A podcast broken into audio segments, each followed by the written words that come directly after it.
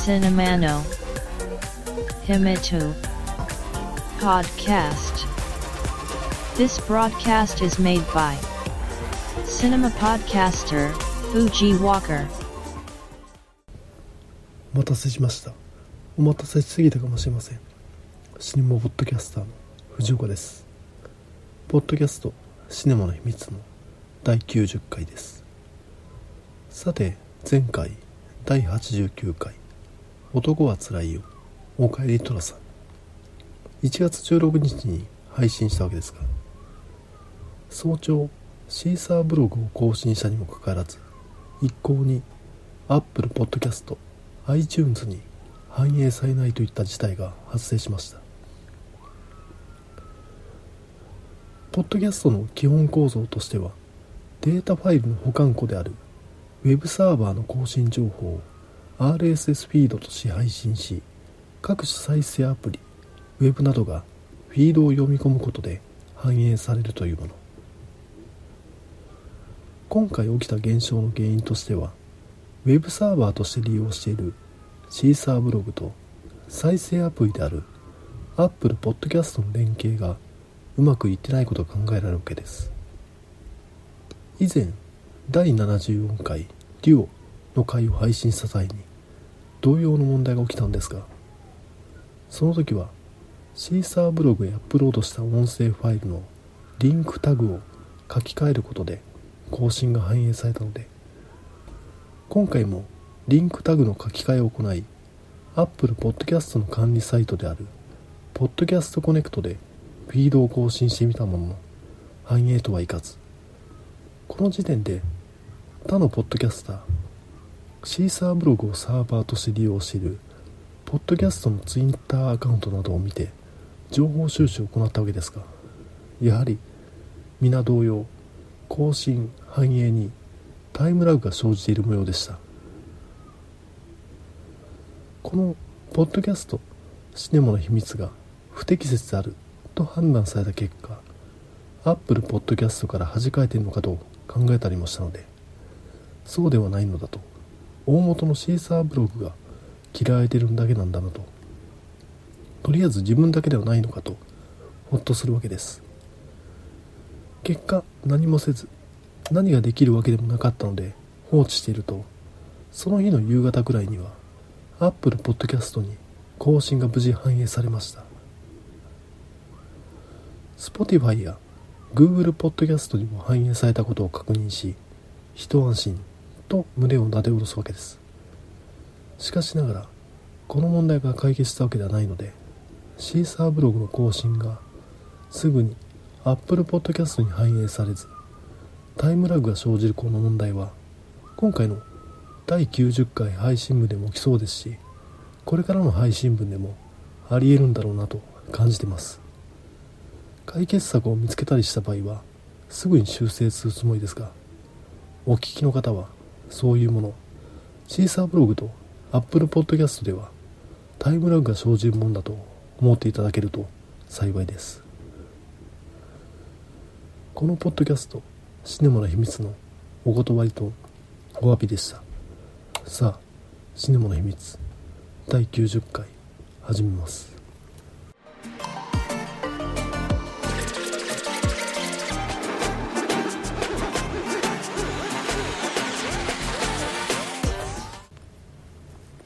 今回紹介した映画は「スター・ウォーズ運命の決闘」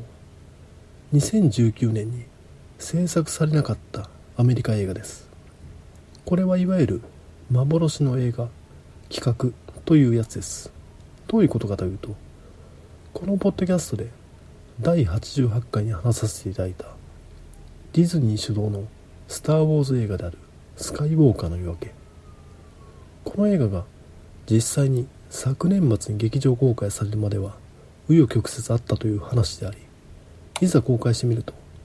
ファンの賛否両論が巻き起こり以前のバージョン実際には作られなかった企画はどういったものだったのかという好奇心がファンの間で持ち上がっているという話です。さて改めて「スター・ウォーズ」のおさらいをしておくとスター・ウォーズとはジョージ・ルーカスが生み出した映画シリーズで我々の暮らす地球とは別の銀河。時代を舞台にしたスペースオペラ。1970年代に始まったこのシリーズは生みの親の手を離れてもディズニーによって制作され続けています。これはこれでいい。絶対ダメだ。作り直せ。と賛否両論となっているのがシリーズ9作目。シークエル3部作の最終章である作品「スカイウォーカーの夜明け」ですが先頃この公開された9作目とは別の展開を迎える幻の9作目の脚本がリークされファンの物議を醸しました事の経緯を説明すると映画「スター・ウォーズ・スカイウォーカーの夜明け」は J.J. エイブラムスの手によって完成にこぎつけたわけですが彼がメガホンを取ったのは代打でありピンチヒッター J.J. エイブラムスの復帰によって当初は2019年5月公開とされていたスケジュールも半年延期となったりしたわけですがそもそもがこの9作目はコリン・トレボローが手掛ける予定だったんですよね。コリン・トレボロー2015年公開の映画「ジュラシック・ワールド」でハリウッドの一躍ヒットメーカーの仲間入りを果たした人ではあるんですがこの人がなぜスティーブン・スピルバーグによる人気映画シリーズである。映画「ジュラシック・パーク」の監督に抜擢されたのかというと彼が監督した2012年公開の映画「彼女はパートタイムトラベラー」がスピルバーグの目に留まったからですね。この作品「彼女はパートタイムトラベラー」はなかなか癖があって映画冒頭謎めいた広告から幕を開けます。それは一緒にタイムトラベルしませんか？というもの。この広告を出した人は本気なのか？それともただのいたずらなのか？実際にアメリカのとある新聞に掲載されたタイムトラベルの同行者募集の広告に着想を得てコリン・トレポローが脚本を書いて映画化したという触れ込みですが正直言ってこの映画つまらなかったです。本作のキーマンである。謎めいた広告を出した。マーク・デュプラス演じる。スーパーマーケットの店員。言ってしまえばただの頭のおかしな人なんですよ。彼は独学でタイムマシンの開発に成功したと主張する。オープリー・ブラザー演じる。主人公が謎めいた広告を出した理由を探っていくうちにその頭のおかしな人に控えていくというもの。その過程は丹念に描かれるので描写としてはわかるんですがマーク・デュプラスがなぜ過去に戻ろうとするのかといった真意を知った上でオーブリー・ブラザが選択する決断が腑に落ちない。彼が開発したタイムマシンがマジっぽかったからいやそれは無理だろうと。オーブリー・ブラザ演じる主人公が最後に取る行動がなんだかただの焼けっぱち。現実からの逃避行動にしか映らない。感動するわけでもなく気持ちが急激に冷めてしまう。この映画で印象に残るのはオーブリー・ブラザー演じる主人公に同行するジェイク・ジョンソン演じるチャラいライター。彼の恋愛模様。10年ぶりに再会した女性と一夜限りの関係を結んだ結果虚しさを感じてしまい暴走。これはわかる。もう焼けっぱちなんですね。失ったものは取り戻せない。時間を戻せないということ。その時間を取り戻す機会を作ったであろう。マーク・デュプラス。やっぱ消化不良なのはではその後どうなったのかと。もう一幕オチがあってしかるべきだってことだろう。そうは言ってもコリン・トレボローの物語に引き込む力ストーリーテリングの妙は感じますしスピルバーグやジョージ・ルーカスが指示するのもわかる。どこかクラシカルな雰囲気がありますし。映画「スコット・ピルグリム対邪悪な元彼軍団」見て仏頂面のオープリー・ブラザーの魅力に控えた人は必見だと思うけど。こんな映画彼女はパートタイムトラベラーでデビューしたのがコリン・トレプロン。映画「ジュラシック・ワールド」は世界的に大ヒットしたので語られることは多い作品ですが意外と映画「彼女はパートタイムトラベラー」については言及する人が少ないので話してみました。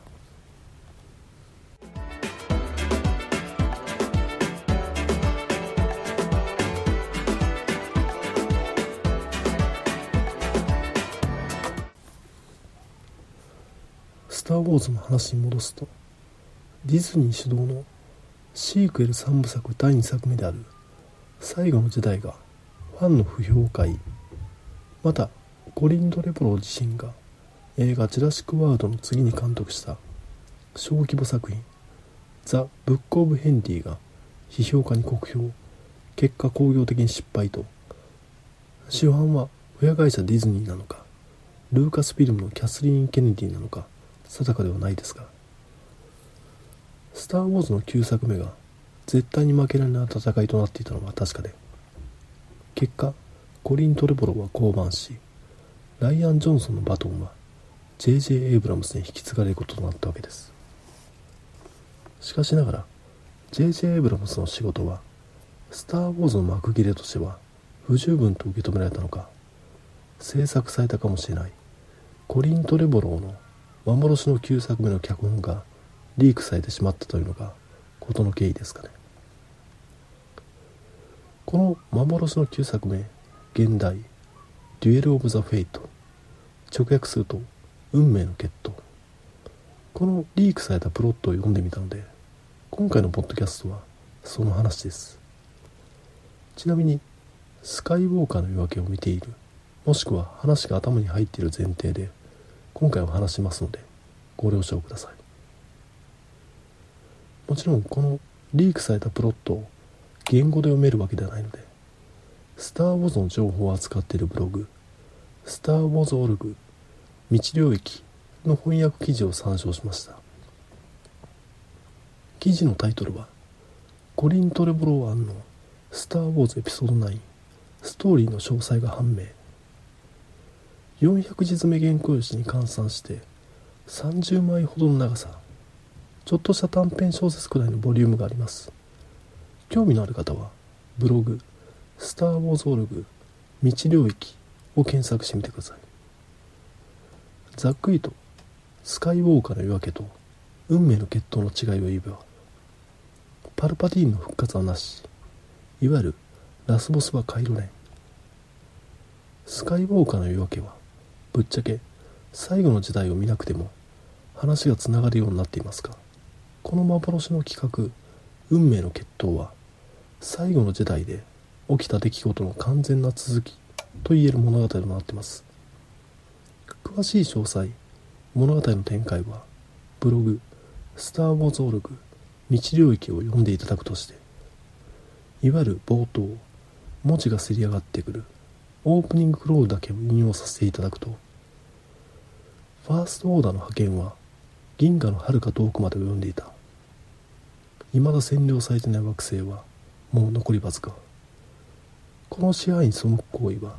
死をもって罰せられる。不安の声が高まるのを抑え込むため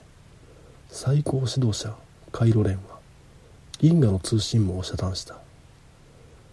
レイヤー大柄将軍に率いられレジスタンスには存亡をかけた自由への足がかりとなる秘密の作戦があった。最後の時代で描かれた死の惑星クレイトでの戦いの結果。ファーストオーダーから逃げ切ったレジスタンスの勇士は瞬く間に銀河中に知れ渡り各地で反乱の機運が高まっていた。それを抑え込むためにファーストオーダーは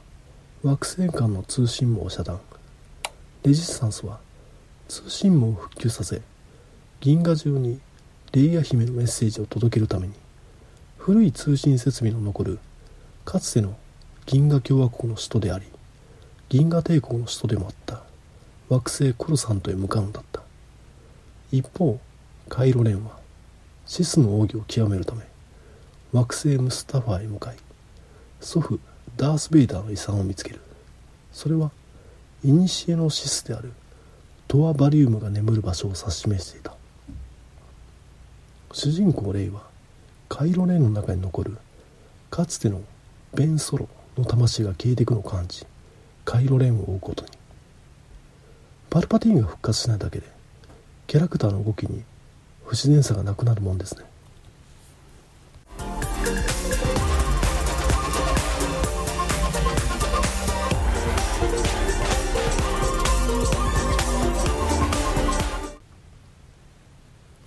そしてルーク・スカイウォーカーによって鍛えられた主人公レイは彼女自身が前作前々作で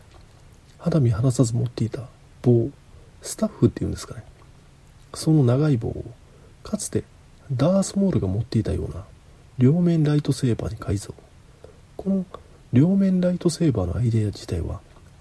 スカイウォーカーのわけでも残っていてラスト主人公レイが持っていた黄色のライトセーバーはこの棒を改造したものであるということだそうです。しかしこの両面ライトセーバー映像化が実現していたらアクション面においては結構新鮮な印象だったと思う。またルーク・スカイウォーカーの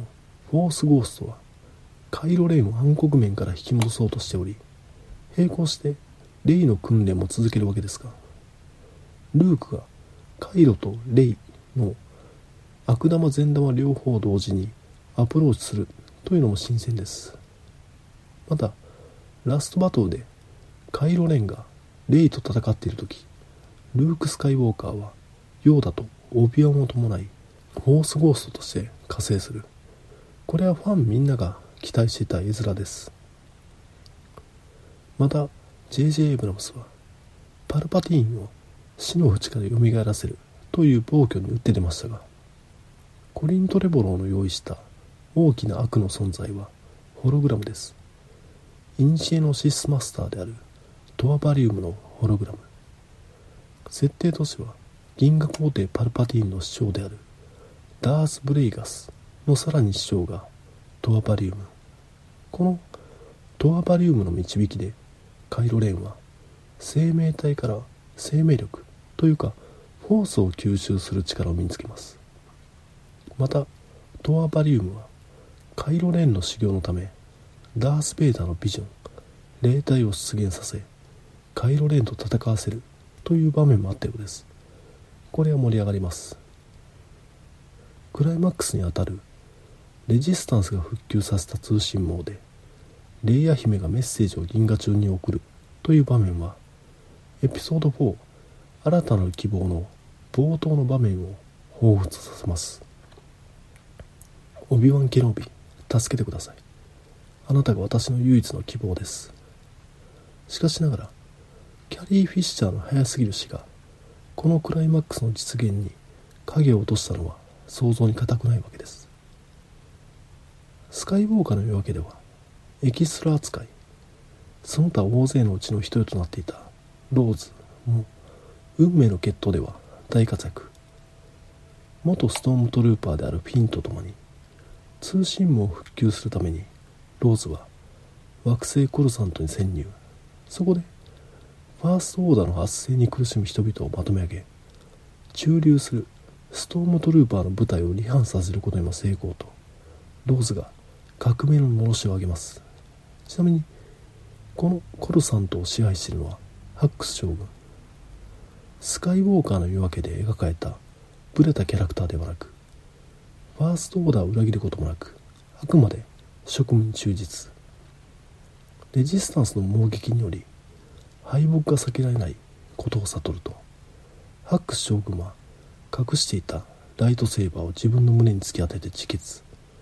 ハックス将軍は誇り高き人物として映画から退場する。これギャグ要因となり果ててしまったハックス将軍のキャラクターの変遷を考えると印象的な退場が用意されていたと言えます。またこのコルさんとの戦いの最中に R2D2 は致命的な攻撃を受けてしまい回路が破壊されます。普段憎まれ口しか叩かない相棒 C3PO もこの時ばかりは R2D2 の悲劇を悼むわけです。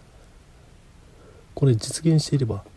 ファンの類線をかなり刺激する「スター・ウォーズ」の歴史の中でも最も涙を誘う場面となっていたでしょう。スカイウォーカーの夜明けでは主人公レイの両親を殺害したのはパルパティーンとなっていましたが運命の決闘ではスノークの命により後に脅威となるレイを始末するためカイロレンが行ったことになっています。レイの決闘出自がシークエル3部作において2点3点したことを考えると運命の決闘は理にかなっています。そしてカイロレンはラスト自分を犠牲にして自身のフォースを死にかけているレイに押し込みレイの命を救います。彼は最後ベン・ソロとしてレイに告げます。君の本当の名前はレイ・ソラナ素晴らしい。私はレイ。レイ・パルパティ。私はレイ。レイ・ソラナどちらが感動的か言うまでもありません。そして最も気に入っているのが運命の決闘のラスト。全ての戦いが終結した後フィンとローズは銀河各地から集めた Force-sensitive フォース適能者を集めて訓練を施している。もちろんそこには最後のジェダイのほうきを持った少年もいる。そんなフィンとローズのもとにレイが現れる。自分が何者かわからない。その力フォースが何であるのかわからない者たちを導くために。スカイウォーカーの夜明けのラストは惑星タトゥインで佇む主人公レイが夕日か朝日を眺めて終わりましたがそれではこの後レイが何をするのかわからない。運命の決闘ではより具体的になっているんですね。ちなみにスカイウォーカーの夜明けでは取ってつけたように元彼が登場したポーダメロンですがポーダメロンはこの運命の決闘では主人公レイのロマンスの相手として設定されているんですねその恋の行方は描かれてないようですがポーダメロンの存在は主人公レイにとって帰る場所が明確にあるということであり次に彼女が行うべきことが明確になっている。これすごくいい終わり方です。新自体が幕を開ける。まさにこれこそスカイウォーカーの夜明けです。評論家の高橋良樹曰くスカイウォーカーの夜明けは公開前に78回はスニークプレビューが行われたと。スニークプレビューはいわゆる収費契約を交わして行われる覆面試写会のことです。ここでの反応をもとに編集をやり直したり再撮影に踏み切ったりするわけです。通常の映画では12回なのにスカイウォーカーの夜明けでは78回。例えばチューバックが本当に死んでしまうバージョン。カイロレンが生きているバージョンだとか編集段階では存在していて覆面試写の結果で好評だった場面をつないだいわゆる最適解の産物が公開されたスカイウォーカーのわけであると。これが事実だったらそんなマーケティングで作られた映画はファンをバカにしてるにも程があるわけで幻の企画運命の決闘の方がシリーズ完結編にふさわしいと思うんですがいかがでしょう？しかしながら映画彼女はパートタイムトラベラーのような珍品を取ってしまうコリン・トレボローですからうまく映像化できていたのか疑問符がつくのも正直な気持ちです。それでも運命の決闘が見たかったです。Podcast. Shinema no Himi 2 Wo Ki e Teruyo To Itako Awo Apple Podcasts No Review Ya Twitter To Ita Social Networking Service Day Arget Take Ta Dai Tally Come So Yago Iken Domata Shiwo Apple Podcasts Sisaabu Arogu no Commento Tumblr No Mail Form Twitter account at Cinemana Himitsu ni Oyo se tada kiruto Sai wari death Omachi shiteg ali mas こんな感じで「スター・ウォーズ運命の決闘」を紹介させていただいたんですがどうでしょう？ちょっと今回は禁じ手というかなんというか第88回に配信した映画の話を続けるという暴挙を行いました。裏事情というか言い訳をすると映画を見る余裕がなかったんですね。映画館はもちろんレンタル配信と何でもよかったんですが時間が作れなかった。というのもこのポッドキャストで第74回配信分で物件を探しているという話をちらっとしてたんですが昨年末に無事物件が見つかり何て言うんですかね。物件の購入銀行からの融資リフォームの打ち合わせと慌ただしく過ごしてるわけですよ。しかしながらこの慌ただしさは実際に新居を移る時まで続くと思われます。なんとか各週配信のペースは崩したくはないですが今回のような水増し会というか前後編といったことで埋めざるを得なくなることも考えられます。いやそもそもがこのポッドキャストを聞いている人がいるのか楽しみにしている人がいるのかといった問題を抱えている以上誰に聞い立てするわけでもないので各週配信のペースだけは崩さず配信を続けようと思ってます。というかもちろん中古ではあるものの夢のマイホームを購入したわけですからそれを祝福するコメントなり何なりを Apple Podcast iTunes のレビューに書き込んでくれてもいいんですよと。そのくらいの他者に対する共感いたわりの心があってもいいんじゃないですかと。なんだかよくわからない主張となってしまいましたが忙しくて映画を見ることができませんでしたという話でした。さあこれで今回の配信は終わりですが第90回が最終回にならないことを願ってます。聞いていただきありがとうございました。繁栄と長寿。Shine wa no hi me too, podcast. Tuki ni sun kite. Kok shu makio b, hai shin. Bat kunan bar wo, mix cloud, ni tag hai shin chu.